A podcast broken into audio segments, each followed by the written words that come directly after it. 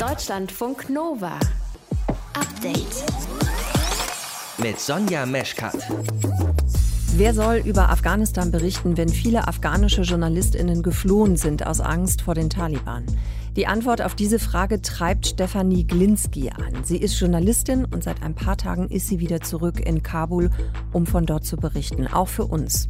Sie hat uns unter anderem erzählt, wie der Alltag jetzt gerade aussieht in Kabul. Und dazu gehört natürlich auch, dass es viele Kämpfer der Taliban gibt im Stadtbild. Natürlich sieht man diese Präsenz überall. Also die Menschen stehen vor den Banken, versuchen Geld abzuheben, was momentan eigentlich fast unmöglich ist. Da sieht man sehr viele Taliban-Kämpfer, Polizisten, Menschen, die in der Stadt sind, die dort praktisch für Sicherheit sorgen, sagen sie. Mehr Eindrücke von Stefanie und wie sie es überhaupt geschafft hat, wieder nach Kabul einzureisen, bekommt ihr im frischen Podcast vom Update heute am Donnerstag, den 2. September. Außerdem geht es um ein Urteil des EuGH zur Netzneutralität. Das hat was mit euch im Zweifelsfall dann auch zu tun. Vielleicht erklären wir noch mal kurz, was das ist, Netzneutralität. Zum Beispiel sagen wir mal bei Videokonferenzen, dass nicht der eine Anbieter dann bevorzugt werden darf. Also da sind alle Sachen kristallklar, äh, mhm. super Bild, mhm. super Sprache und alle anderen äh, sind dann entsprechend schlecht, ne, weil sie benachteiligt werden und eben nicht an den Anbieter hier gegebenenfalls noch extra Geld gezahlt haben. Jörg Heidrich ist das, der ist Jurist und von ihm lassen wir uns dieses Urteil nochmal einordnen, denn das betrifft auch euch, wenn ihr bestimmte Streaming-Angebote nutzt, die euer Datenvolumen bisher nicht belastet haben. Das könnte jetzt anders werden mit diesem Urteil von heute. Ihr hört zu? Das ist schön. Deutschlandfunk Nova. Eigentlich sollte der Krieg, den die USA geführt haben, vorbei sein, aber mit dem Abzug der NATO-Truppen aus Afghanistan herrscht Chaos im Land. Die letzten deutschen Soldaten sind nach dem Truppenabzug aus Afghanistan zurück in Deutschland.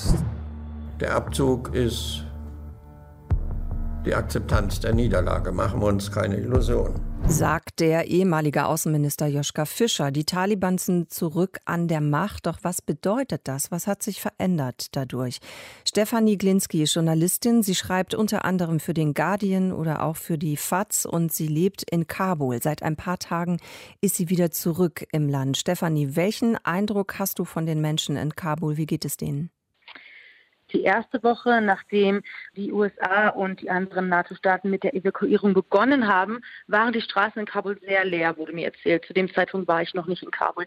Viele Menschen haben sich nicht nach draußen getraut, haben sich in den Häusern versteckt. Die meisten Geschäfte waren geschlossen. Das Ganze hat sich jetzt wieder etwas gelegt. Die Situation scheint viel entspannter zu sein. Ich habe den Nachmittag heute in einem der größten Märkte in Kabul verbracht und dort war ein ganz großer Trubel. Viele, viele Menschen waren unterwegs, Frauen und Männer, die einkaufen gegangen sind. Die Angst vor dem, was natürlich kommen wird, ist natürlich noch da, aber auf der anderen Seite sieht man auch viele Menschen draußen, Frauen, Männer, Kinder. Und eigentlich sieht das Ganze ähnlich aus wie zu dem Zeitpunkt, als die Taliban die Stadt noch nicht übernommen hatte. Kannst du denn sagen, inwieweit die Taliban eingreifen in den Alltag der Menschen oder ist das noch oder gar nicht der Fall? Ich glaube, es ist noch sehr früh, das zu sagen, wie die Taliban in den Alltag der Menschen eingreifen oder eingreifen werden. Was ich hier beobachte oder jeden Tag sehe, ist natürlich, dass sehr viele Taliban durch die Stadt fahren mit Pickup-Trucks oder auch durch die Märkte laufen und bewaffnet sind. Ähm, natürlich sieht man diese Präsenz überall. Also die Menschen stehen vor den Banken, versuchen Geld abzuheben, was momentan eigentlich fast unmöglich ist. Da sieht man sehr viele Taliban-Kämpfer, Polizisten, die in der Stadt sind, die dort praktisch für Sicherheit sorgen, sagen sie. Unsere Korrespondentin hat uns äh, vor ein paar Tagen noch erzählt, dass viele Menschen Angst haben vor der Rache der Taliban. Das ist so die Information, die sie bekommen hat, eben von ihren Informanten, die sie da hat in Afghanistan.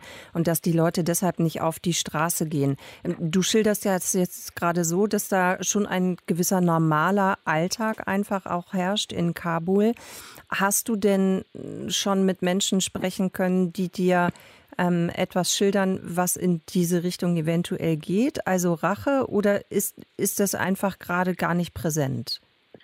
Also die Menschen haben natürlich schon Angst. Also die Taliban zwischen 1996 und 2001, das war natürlich ähm, Terror für viele Menschen. Und genau vor dem haben natürlich sehr, sehr viele Menschen Angst.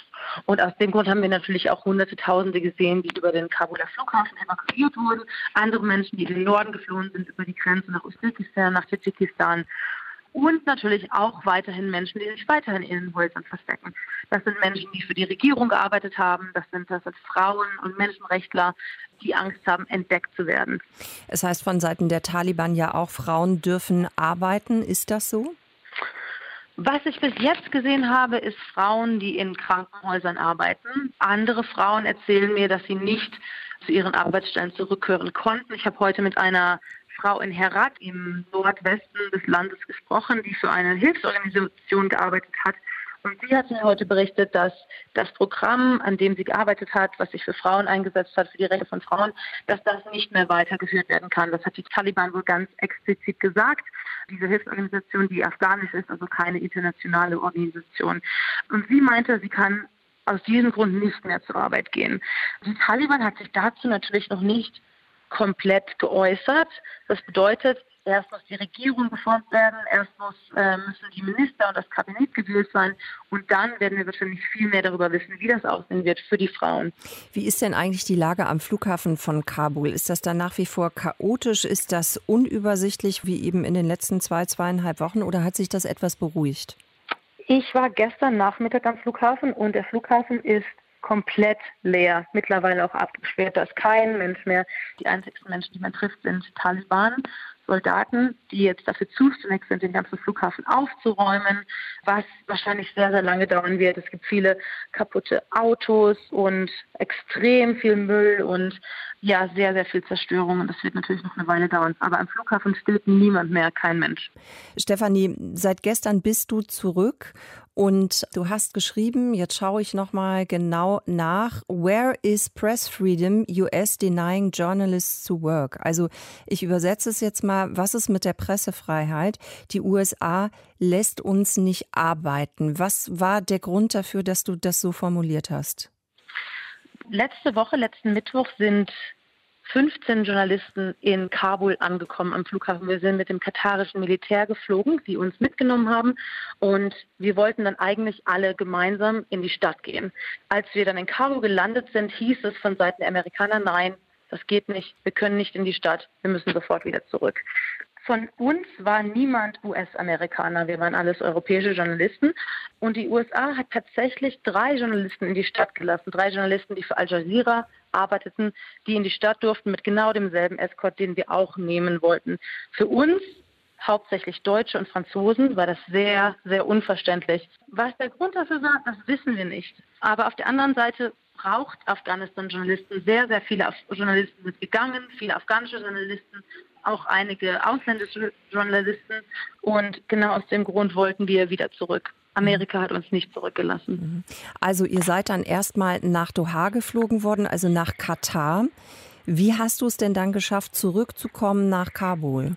Ja, das war eine Reise. Also ich bin dann von Katar zurück nach Istanbul geflogen und hatte dann erstmal ein, zwei Tage Pause zum Nachdenken und zu gucken, wie ich als nächstes wieder in, nach Afghanistan komme. Es gab ein paar Möglichkeiten. Das, was sich am meisten angeboten hat, war dann natürlich die Straße von Usbekistan nach Afghanistan. In dem Fall bin ich nach Taschkent geflogen und von dort mit dem Auto nach Kabul gefahren. Das waren ganze 25 Stunden. Erstmal von Taschkent bis runter an die Grenze.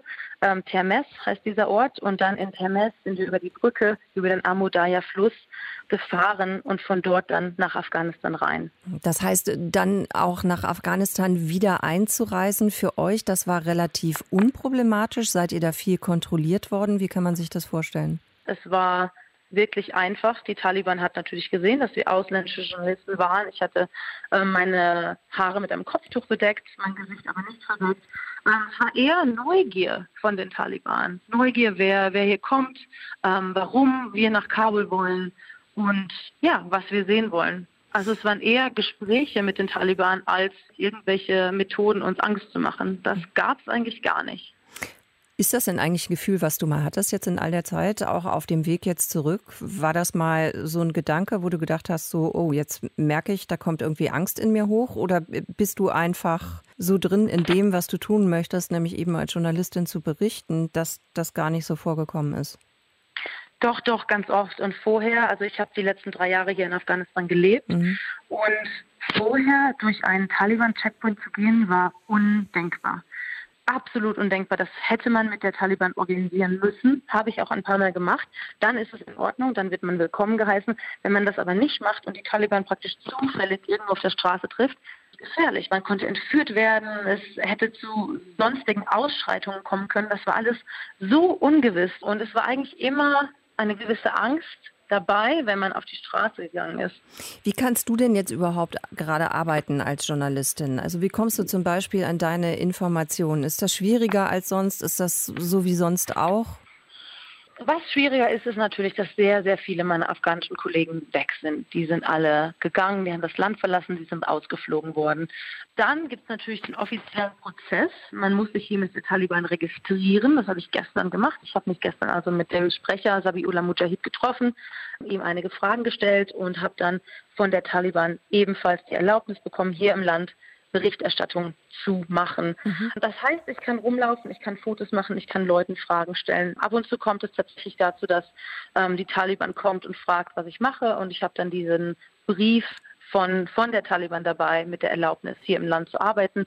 Und sobald dieser Brief ähm, gesehen wird, ist es eigentlich okay. Bis jetzt habe ich noch keine Probleme damit gehabt. Stefanie, vielen, vielen Dank, dass du uns deine Eindrücke und deine Reise zurück nach Afghanistan hier geschildert hast. Stefanie Glinski ist Journalistin, im Moment wieder in Kabul. Danke fürs Gespräch. Pass gut auf dich auf und alles Gute für die kommende Zeit.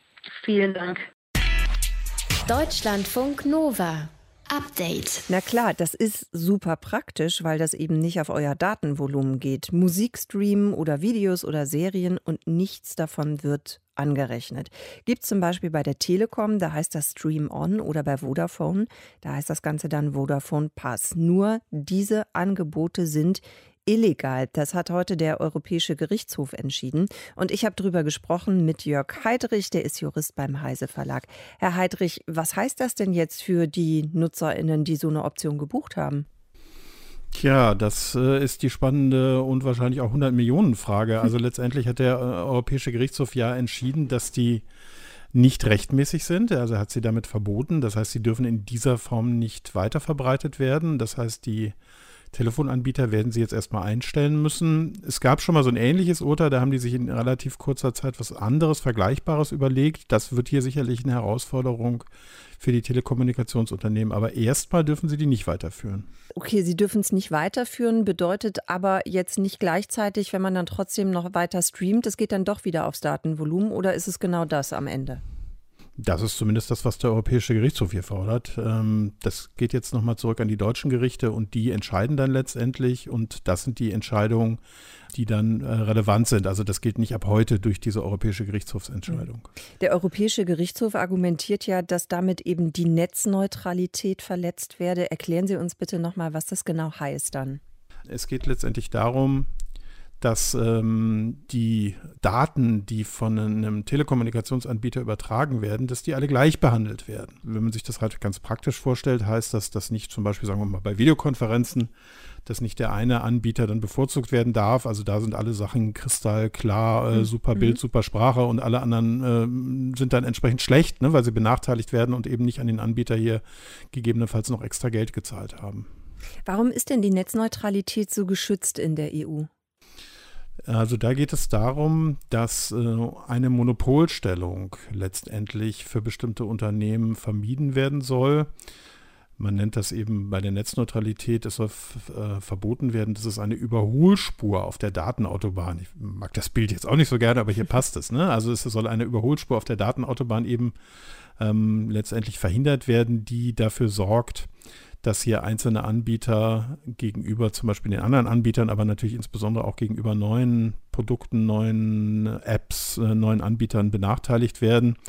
Es gibt für diese Überholspur gibt es in einigen Bereichen gute Argumente, die werden natürlich auch immer so von den Telekommunikationsunternehmen gebraucht, so zum Beispiel Live-Übertragung bei Operationen im Krankenhaus. Ne? Da, da kann es jetzt jeder verstehen, äh, aber wenn wir bei dem Beispiel mit den Videokonferenzen von eben bleiben, äh, kann es eben nicht jeder verstehen, warum er jetzt plötzlich irgendwie eine schlechtere Verbindung haben soll, nur weil zum Beispiel der eine Marktführer dafür viel Geld bezahlt hat ne, und das, das andere funktioniert dann eben nicht. Also es soll einerseits die Netzneutralität geschützt werden, andererseits werden eben mehr Daten aufs verfügbare Volumen angerechnet, haben wir ganz zu Beginn eben auch schon mal drüber gesprochen. Das heißt, die Entscheidung von heute, ist die jetzt gut oder ist sie schlecht für uns NutzerInnen? Das ist eine gute Frage. Ich würde sagen beides. Also ich glaube, als äh, jemand, der das auch hat und nutzt, bin ich davon jetzt nicht mordsmäßig begeistert. Aber wenn man natürlich das große ganze Bild sieht, dann ist das schon eine wichtige und gute Entscheidung.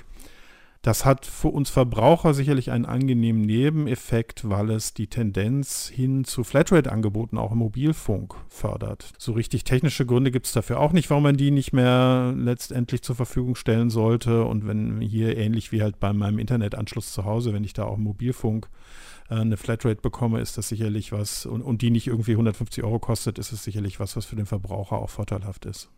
Sogenannte Nulltarifoptionen bei Mobilfunkanbietern sind rechtswidrig, sagt der EuGH, der Europäische Gerichtshof. Wir haben uns das Urteil einordnen lassen von Jörg Heidrich. Danke Ihnen. Sehr gerne. Deutschlandfunk Nova. Update. Ach ja, 2014, da ist es so richtig schön rund gelaufen ne, für die Fußballnationalmannschaft der Männer. So, wo ist Hummels? Das wäre so ein Ball wieder. Groß, Hummels, Tor. Ecke kommt. Müller! Tor! Tor! 1 zu 0 für Deutschland! Das Halbfinale damals gegen Brasilien 7 zu 1 ist es ausgegangen und den Startschuss hat es damals gegeben durch eine Ecke. Heute geht's los für Hansi Flick als Cheftrainer mit der WM-Qualifikation gegen Liechtenstein. 2014, da war er ja noch, genau, Co-Trainer. Und er hat viel Wert gelegt auf Standards wie Ecken, eben Freistöße, Einwürfe und so weiter und so fort. Und jetzt einen eigenen Standardtrainer extra dafür mitgebracht, Mats Buttgereit, Nick Potthoff aus dem Deutschlandfunk Nova Team. Braucht man das jetzt?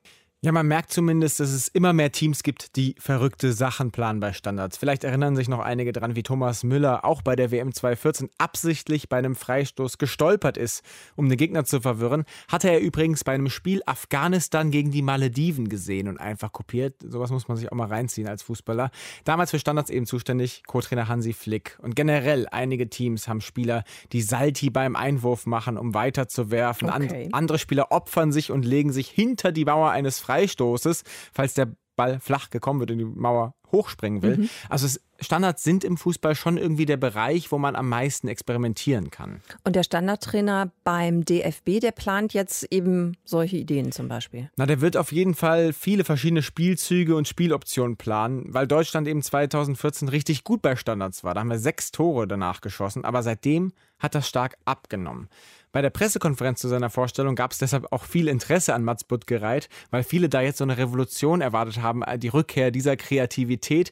Diese Fragen danach hatte er aber eher im klassischen Trainer-Fachjargon beantwortet ob man was Spektakuläres erwarten kann. Also es geht ja nicht darum, spektakulär zu sein, es geht ja auch darum, effektiv zu sein. Ja, da geht es dann eher nicht um Stolperer wie von Müller, sondern um wirklich taktische Spielzüge. Ich liebe diese diplomatischen Antworten, sehr schön. Also Effizienz, klar, es ist immer gut für Sportteams, aber wie wichtig sind denn Standards im Profifußball im Moment? Die werden immer wichtiger. Also in der letzten Saison in der Fußball-Bundesliga ist jedes vierte Tor nach einem Standard gefallen. Bei der WM 2014, da waren es sogar 40 Prozent. Bei der EM jetzt im Sommer war es auch so jedes vierte Tor. Und Mats Buttgereit, der war da übrigens auch dabei im Trainerstab von Dänemark. Dänemark übrigens die einzige Mannschaft, die im Turnier einen Freistoß direkt verwandelt hat. Aber wie viel Strategie spielt da jetzt rein, ob ein Spieler einen Freistoß oder einen Elfmeter direkt reinschießt? Also da gibt es schon viel Spielraum. Klar, die individuelle Klasse ist wichtig, aber bei Freistößen, da meinte Buttgereit auch, dass man zum Beispiel versucht, den Blick des gegnerischen Torwarts zuzustellen, dass der möglichst spät erst reagieren kann, sieht man auch immer öfter, dass in der Freistoßmauer, da stehen nicht mehr nur verteidigende Spieler, sondern auch Angreifer direkt daneben, die nämlich den äh, Blick zum, vom Torwart versperren. Und auch Elfmeter, das ist eine komplexe Sache. Daniel Memmert von der Sporthochschule Köln, der hat ein ganzes Buch dazu geschrieben. Da sind 140 Studien, die berücksichtigt werden. Und als Beispiel nennt er allein das Training der Körpersprache des Spielers, der den Elfmeter schießt. Zwei Punkte, die da eine ganz zentrale Rolle spielen, ist, ob der Spieler sich rumdreht, wenn er den Ball abgelegen hat, um zum Anlauf zu schreiten, oder ob er den äh, Tor immer anschaut und rückwärts dann zu seinem Startpunkt läuft. Und zweitens, ähm, ob er, nachdem der Schiedsrichter den Ball freigegeben hat, direkt schießen möchte oder einfach noch mal ein bisschen in der Situation verharrt. Und bei beiden ist klar besser, man schaut den Torhüter an und man zählt noch mal bis drei, bevor man losläuft. Ja, also mit Ruhe und Angesicht zu Angesicht hast du eine höhere Trefferquote. Und bei Ecken, Einwürfen oder Freistößen, die nicht direkt geschossen werden, da gibt es dann quasi wirklich unendlich Möglichkeiten. Aber Standards gibt es im Fußball ja schon immer. Warum ja. ist das jetzt sowas wie so eine eigene Standarddisziplin, um die sich dann eben auch extra nochmal ein Trainer kümmert? Ja, weil der Fußball sich generell auch immer noch mehr spezialisiert und professionalisiert. Aber der ist da wirklich im Vergleich zu anderen Sportarten spät dran. Daniel Memmert vergleicht das mal. Ähm, wenn man sich nach American Football guckt, da gibt es ja ganze Regelbücher, also mehr als 200 verschiedene Spielzüge. Ähm, aber da ist natürlich auch, das ist sowieso an sich strukturiert nach einer eigentlich äh, nach Ball-in-Hand-Situation tatsächlich, weil da quasi eine Aufnahme der anderen folgt. Das ist ja im Fußball nicht ganz so. Ja, soll heißen, Fußball ist vergleichsweise chaotisch. Ne? Meistens ist der Ball im Spiel, es geht irgendwie hin und her. Das mögen viele ja auch an Fußball. Wenig ist klar planbar. Aber diese Ball-in-Hand-Situation, wie Daniel Memmert sie gerade genannt hat, wenn man den Ball hat und das Spiel ruht, die werden eben immer entscheidender. Dann gucken wir mal, ob das heute Abend gegen Liechtenstein schon klappt für die deutsche Fußballnationalmannschaft der Herren mit einem, naja klar, ne, Standardtor. Nick Potthoff hatte die Infos, was sich da jetzt ändert. Deutschlandfunk Nova. Update. Was ist da los bei der Bahn und bei der GDL, der Gewerkschaft der Lokführer? Was klar ist, der Streik geht weiter. Nur wieso? Die gute Nachricht, das beste Angebot aller Zeiten. Die schlechte Nachricht für die Bahnkunden, der Streik geht weiter. Der Streik geht weiter. Ja, zunächst äh, haben wir ein deutlich verbessertes Angebot äh, gestern vorgelegt, vorgelegt. Dieses Angebot kann kein Mensch und vor allen Dingen keine Gewerkschaft auf dieser Welt annehmen. Am Ende müssen beide Parteien aufeinander zugehen, auch im Interesse unserer Kundinnen und Kunden. Die Zielsetzung des Bahnvorstandes ist die Existenzvernichtung der GDL. Der GDL. Äh, und strecken dazu auch die Hand aus. Die GDL und die Bahn haben heute noch mal klargestellt, dass der Battle weitergeht. Wo genau ist denn jetzt das Problem? Wolfgang Schröder ist Politikwissenschaftler und Experte für Arbeitsbeziehungen und Gewerkschaften. Herr Schröder, wenn ich morgen Abend irgendwo am Bahnhof gefragt werde, warum wird denn eigentlich gerade gestreikt? Was antworte ich dann am besten? Die Bahn war nicht in der Lage gewesen, die Existenz zweier Gewerkschaften in einem kooperativen Sinne zu gestalten. Und daran haben alle drei Hauptakteure einen Anteil, das heißt die EVG, die GDL und die Bahnführung. Insofern gibt es auch keinen einfachen und schnellen Weg zur Lösung. Okay, gut. Also eine ausführliche Antwort. Ich versuche sie mir zu merken. Wir gucken jetzt noch mal ein bisschen genauer drauf mit Ihnen. Wir haben ja gerade gehört, der Chef der GDL, Klaus Wieselski, sagt, ja, das ist das beste Angebot, aber seine Gewerkschaft kann es nicht annehmen. Wieso nicht? Das hängt damit zusammen, wie Wieselski diesen Konflikt angelegt hat. Er hat ihn angelegt als einen Organisationskonflikt, also nicht einfach GDL gegen das Bahnmanagement, sondern auch GDL gegen die andere Gewerkschaft, das ist die EVG, die größere Gewerkschaft im Konzern, die für alle Gruppen bislang zuständig war und die Lokführergewerkschaft versucht gerade ihren Einfluss in die anderen Bereiche, die bislang nur bei der EVG organisiert waren, auszudehnen. Das ist die Startposition, mit der wir konfrontiert sind. Das heißt, der eigentliche Tarifkonflikt, der um die Frage von mehr Geld, mehr Prämien, bessere Rentenbausteine geht, der ist nur ein Teil der eigentlichen Konfliktkulisse. Der andere Teil ist die Frage, wie die Macht zwischen den Organisationen in dieser Konzernstruktur aufgeteilt werden kann. Wie kann sie denn aufgeteilt werden, diese Macht?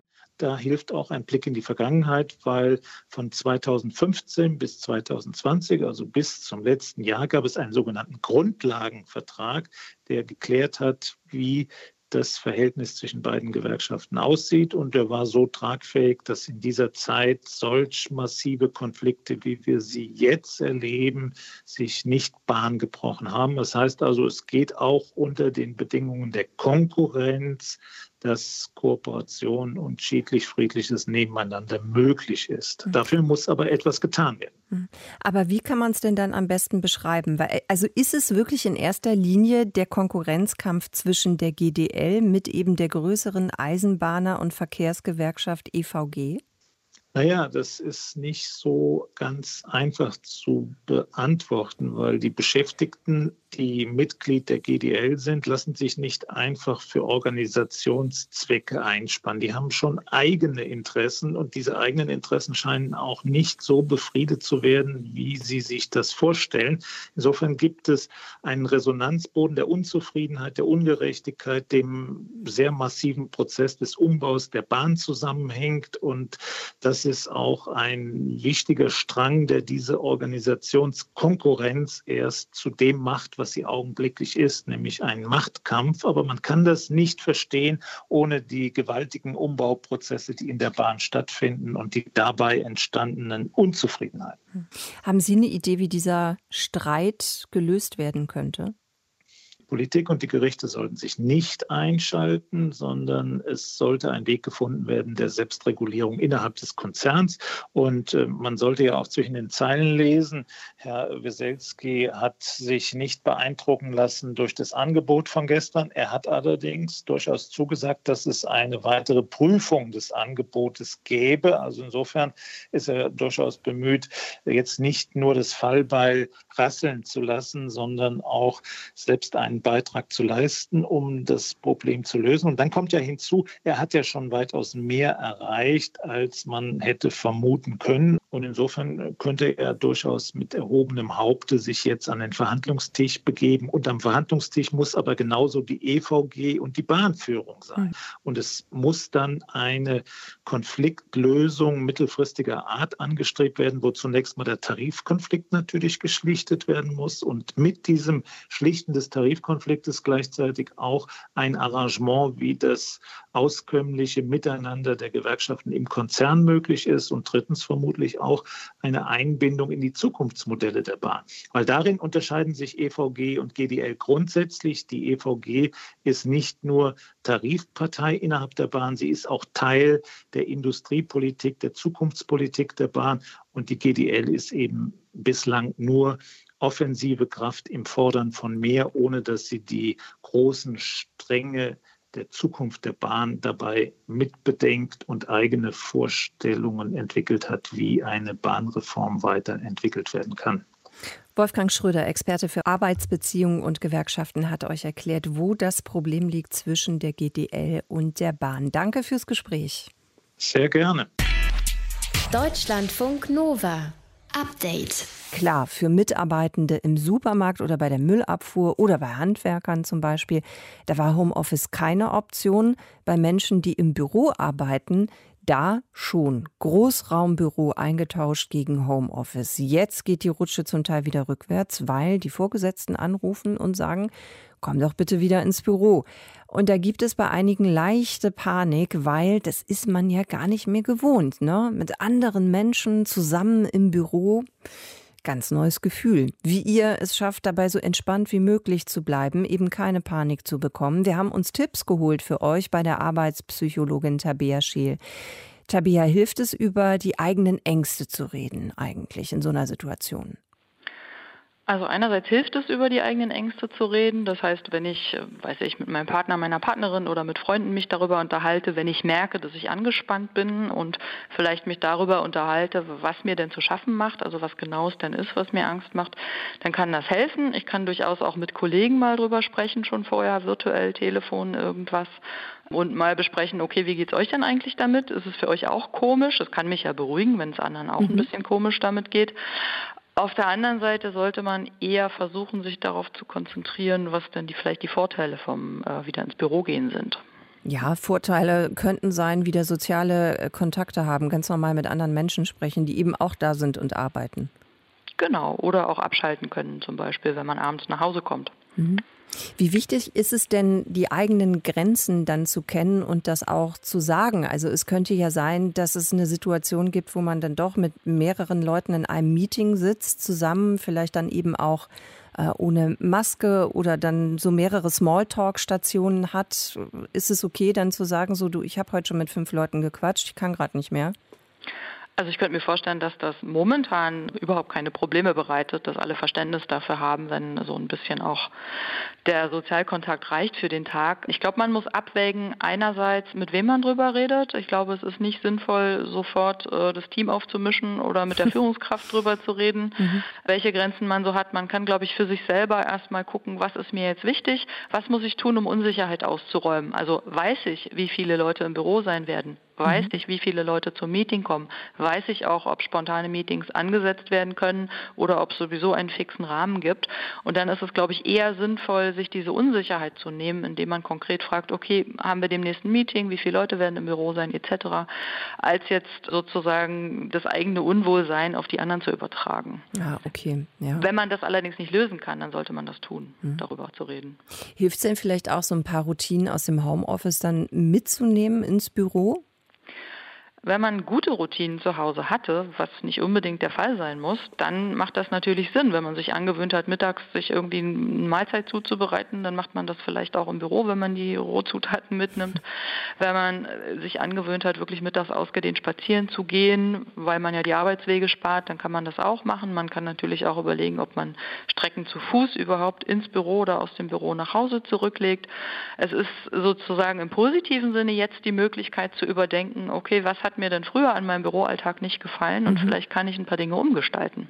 Wir sprechen ja jetzt gerade über so eine gewisse vielleicht Sorge oder Unruhe auch, mit der man dann vielleicht wieder zurück ins Büro geht. Was ist denn, wenn Menschen jetzt wirklich große Angst haben, also eine richtige Panikattacke vielleicht auch mit Herzrasen und dem Gefühl, die Kontrolle zu verlieren? Was ist dann? Also dann ist es wichtig, relativ schnell zu reagieren und das auch ernst zu nehmen, weil es kann durchaus sein, dass das einfach nur einmal passiert. Wir merken alle jetzt ja erst, wie isoliert wir gelebt haben, die ganzen ja, Monate, ja. wenn wir wieder auf Menschen treffen.